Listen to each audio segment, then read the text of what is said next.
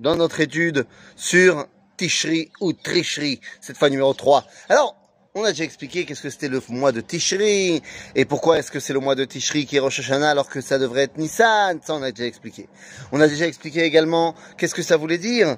Euh, qu'en fait ce mois de Tishri Rosh Hashanah, c'était parce que on était en train de couronner Akadosh Baruch Hu. Et on a terminé hier en disant, ok, bah alors puisqu'on couronne Akadosh Baruch Hu, alors, euh, bah quoi, il va nous juger? Yom Hadin C'est comme ça qu'on appelle cette fête Yom Hadin Mais alors attendez, de quoi on parle? De quoi se fait-on juger à Rosh Hashanah? Eh oui, c'est une vraie question. Parce que si on y regarde de plus près, les tfilotes de Rosh Hashanah ouvrent la nouvelle année. Bah oui. Par exemple, on va dire dans la tfila de Moussaf de Rosh Hashanah, euh, chez les Ashkenazim, Beuntan et Tokef, on va dire, voilà, c'est toi qui vas décider, mi rie ou mi yamoud, mi bekitzo, mi lo bekitzo, c'est toi qui décides tout. Alors si c'est ça, alors j'ai pas compris, ok, tu ouvres la nouvelle année à Rosh Hashanah, mais à quel moment je me suis défendu euh, de toutes les avérotes que j'ai pu faire l'année dernière? Un peu de compassion. Et quand tu rentres dans un tribunal, bah, tu vas d'abord te défendre, tu vas dire voilà, j'ai fait ça, j'ai fait ça, j'ai fait ça. Ben non. T'as l'impression que tout le plaidoirie, elle est à Yom Kippour. Eh oui, à Yom Kippour, là tu reviens sur tout ce que tu as fait cette année. Hacham, Bagad, no Gazal, Bon, alors deux secondes. Donc Yom Kippour vient parler de l'année qui s'est passée.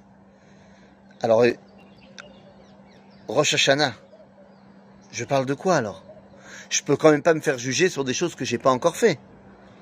Et si je me fais pas juger non plus sur les fautes de l'année dernière, parce que on ouvre Rosh Hashanah Hadasha, alors sur quoi je me fais juger, Rabotai?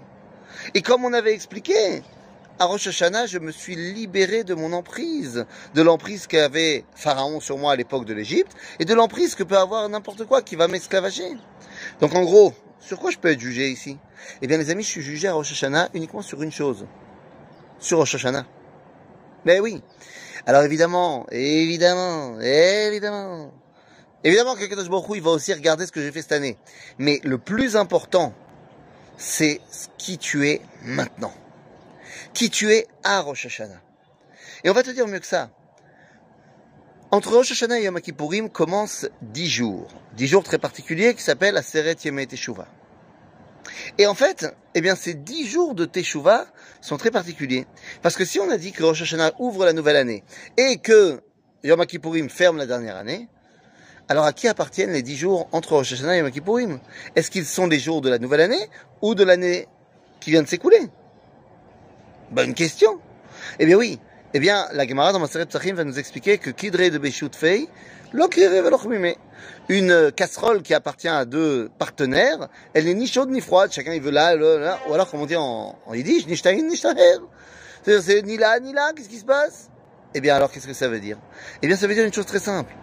Ces dix jours-là sont mes alazman. Ils n'appartiennent ni à cette année ni à cette année. Ils sont ni là ni là. Ils sont au-dessus.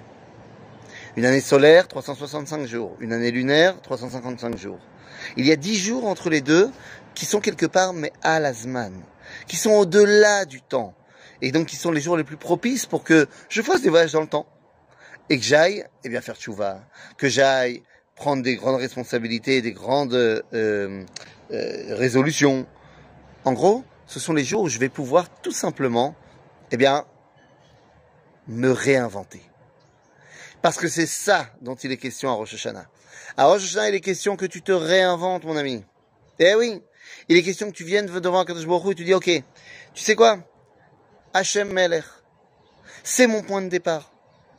Je vais pas parler de tchouva, je vais pas parler de slicha, à Rosh je vais dire simplement Hachem Melech. C'est toi le patron. Et tu peux me juger sur ça, sur l'intention profonde que j'ai de faire de toi le patron. C'est un nouveau départ. Pourquoi? Pas parce que pendant toute l'année, j'ai écouté d'autres patrons. Mon Yetzerara, mon boss, qui tu veux. Mais là, je décide que le patron, c'est toi. Et donc, à partir de ce moment-là, eh bien, je vais essayer de consacrer ma vie à mon nouveau patron.